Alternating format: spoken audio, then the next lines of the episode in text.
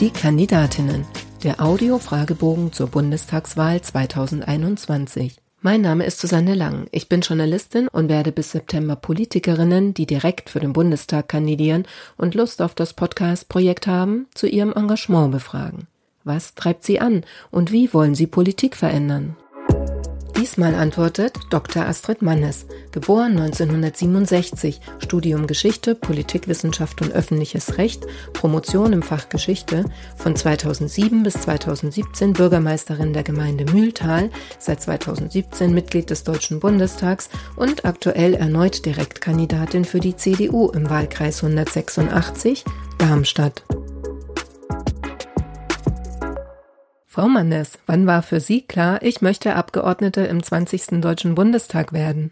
Ja, da gab es gar keinen festen Zeitpunkt. Das hat sich im Laufe der Wahlperiode so ergeben, weil ich gemerkt habe, dass man doch eine ganze Zeit braucht, um sich einzuarbeiten, um sich zu vernetzen, um die Abläufe zu kennen, um sich thematisch einzuarbeiten. Und äh, dann schien mir das irgendwann eigentlich die logische Konsequenz daraus zu sein, dass man äh, dann auch nicht nur vier Jahre macht, sondern ein bisschen länger.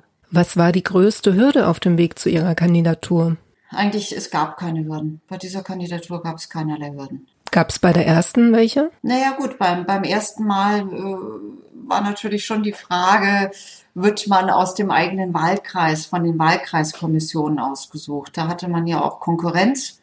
Aber jetzt war ich konkurrenzlos im, im Wahlkampf. Da hat auch keiner gegenkandidiert. Erklären Sie in drei Sätzen, was Sie als Bundestagsabgeordnete erreichen wollen. Naja, als Bundestagsabgeordnete ist man als direkt gewählte Abgeordnete natürlich auch sehr dem Wahlkreis verpflichtet. Und das war für mich auch immer das Hauptaugenmerk, zu schauen, wie kann ich meinem Wahlkreis am besten dienen und wie kann ich viele Fördermittel in den Wahlkreis holen und wie kann der Wahlkreis von meiner Tätigkeit in, in Berlin am besten profitieren. Das war eigentlich so mein Hauptaugenmerk. Und das wird auch äh, so bleiben, nehme ich dann an, oder haben Sie jetzt noch andere Ziele? Nein, das soll so bleiben. Wer glauben Sie, wird sie wählen und warum? Ja, die CDU ist eine Volkspartei, die eine Breite an Themen abdeckt. Wir sind also keine Klientelpartei sondern machen Politik für alle Bevölkerungsschichten und deshalb hoffe ich natürlich auch drauf, dass ich für jeden wählbar bin. Ihr bisher größter politischer Erfolg war? Das standardisierte Bewertungsverfahren überarbeiten zu lassen. Also das ist ein Bewertungsverfahren, mit dem geschaut wird, ob ein kommunales Verkehrsprojekt zuschussfähig ist und Bundesmittel bekommen kann. Und diese Kriterien zu dieser Bewertung stammen aus den 70er Jahren und äh, ja, ich habe in einem sehr engagierten Prozess und auch Dialog mit dem Verkehrsminister, aber auch den Staatssekretären äh, geschafft, dass diese Kriterien nun überarbeitet werden und auch Umwelt- und Klimawirkungen sowie Nachhaltigkeitsfaktoren oder übergeordnete politische Zielsetzungen äh, einbeziehen. Und das ist jetzt auf den Weg gebracht und das freut mich natürlich. Weil dann kriegen auch schneller die Kommunen Fördermittel, wenn sie jetzt irgendwelche ähm, Schienenprojekte oder andere ÖPNV-Projekte äh, umsetzen wollen. Das klingt so ganz schrecklich bürokratisch. ja. Habe ich da die richtige Vorstellung? Ja. ja. Wie lange hat das gedauert, bis Sie das äh, durch hatten? Naja, also wie gesagt, man braucht eine gewisse Hartnäckigkeit. Es waren schon so drei Jahre. Ich habe da früh mit, mit angefangen mit diesem Thema aber an verschiedenen Stellen auch immer wieder gebohrt. Und äh, na gut, wenn die Widerstände zu groß sind, kommt man nicht durch. Und äh, in diesem Fall hatte ich da aber auch offene Türen eingerannt, so dass da auch Bereitschaft war, sich mit dem Thema dann auseinanderzusetzen und das entsprechend auch politisch umzusetzen. Welche Ecken sollte man in Ihrem Wahlkreis einmal gesehen haben? Also in meinem Wahlkreis gibt es ein Weltnaturerbe, nämlich die Grube Messel und auch ein Weltkulturerbe, relativ neu noch, die Mathildenhöhe als Zentrum des Jugendstils. Und gut, ein Weltnaturerbe und ein Weltkulturerbe sind natürlich was sehr herausragendes. Was nervt Sie in Ihrem Wahlkreis am meisten? Ah, ja, eigentlich nichts. Mein Wahlkreis äh, bildet von Großstadt bis ländlichen Raum eigentlich alles ab und ich finde ihn da, diesen Wahlkreis äh, spannend. Also ich meine, jeder Abgeordnete behauptet, den schönsten Wahlkreis zu haben. Bei mir stimmt's aber.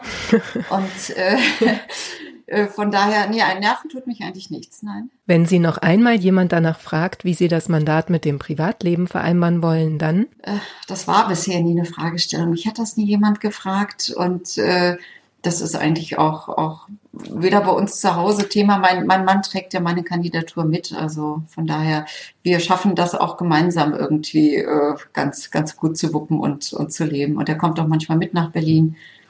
Also da gibt es eigentlich keine Trennung zwischen Mandat und Privatleben. Und wie gesagt, mein Mann ist da auch unterstützend mit eingebunden und äh, findet das auch schön so. Ob auf Twitter oder am Wahlkampfstand, was war das Dümmste, das Sie im Zusammenhang mit Ihrem politischen Engagement bisher gehört haben? Also als ich als Bürgermeisterin das erste Mal kandidiert habe, da habe ich ganz oft gehört, dass Leute sagten, wir wählen doch keine Frau.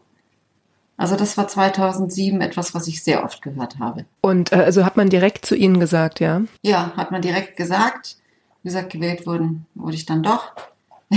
Aber das habe ich 2007 bei der, bei der ersten Bürgermeisterkandidatur ganz oft gehört. Und das hat sich geändert jetzt mittlerweile? Ja, ich habe das jetzt äh, in den letzten Jahren nicht mehr gehört. Was glauben Sie, sagt man es nur nicht mehr oder hat sich da wirklich die Einstellung geändert? Also ich glaube schon, dass es Frauen in der Politik noch schwerer haben.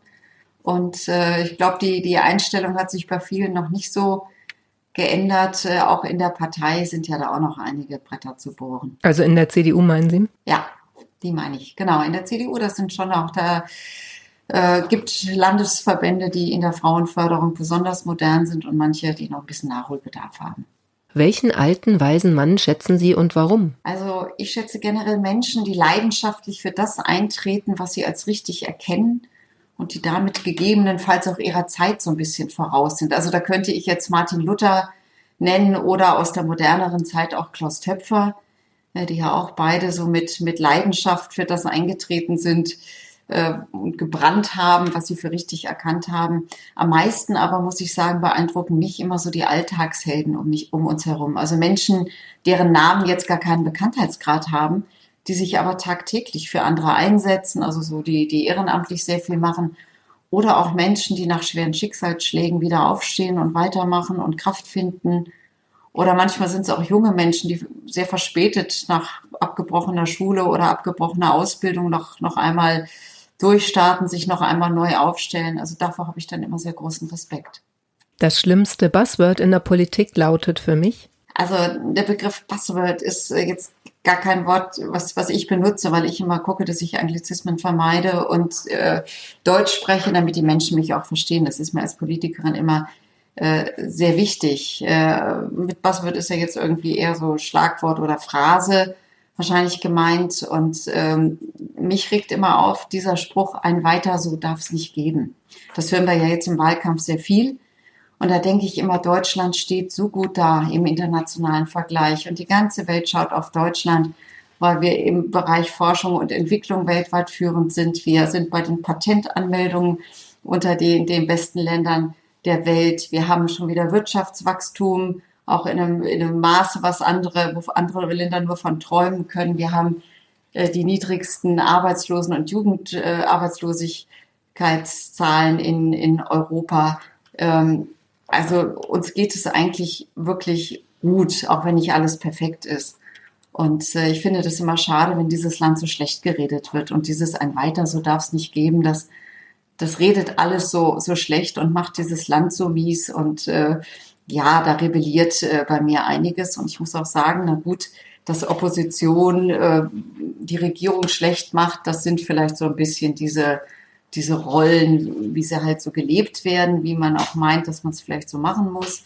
Aber man macht damit ja nicht nur die Regierung äh, schlecht, sondern man redet auch die Menschen schlecht, die jeden Tag in diesem Land früh aufstehen, die zur Arbeit fahren, die fleißig sind und die mit ihrem Fleiß, aber auch ihrer Kompetenz und Kreativität eben dazu beitragen, dass Deutschland da steht, wo es steht.